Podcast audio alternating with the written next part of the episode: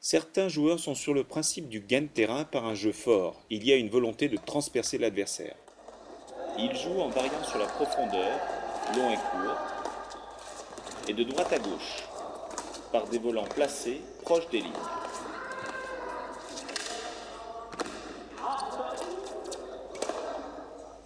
Le smash apparaît pour conclure un échange.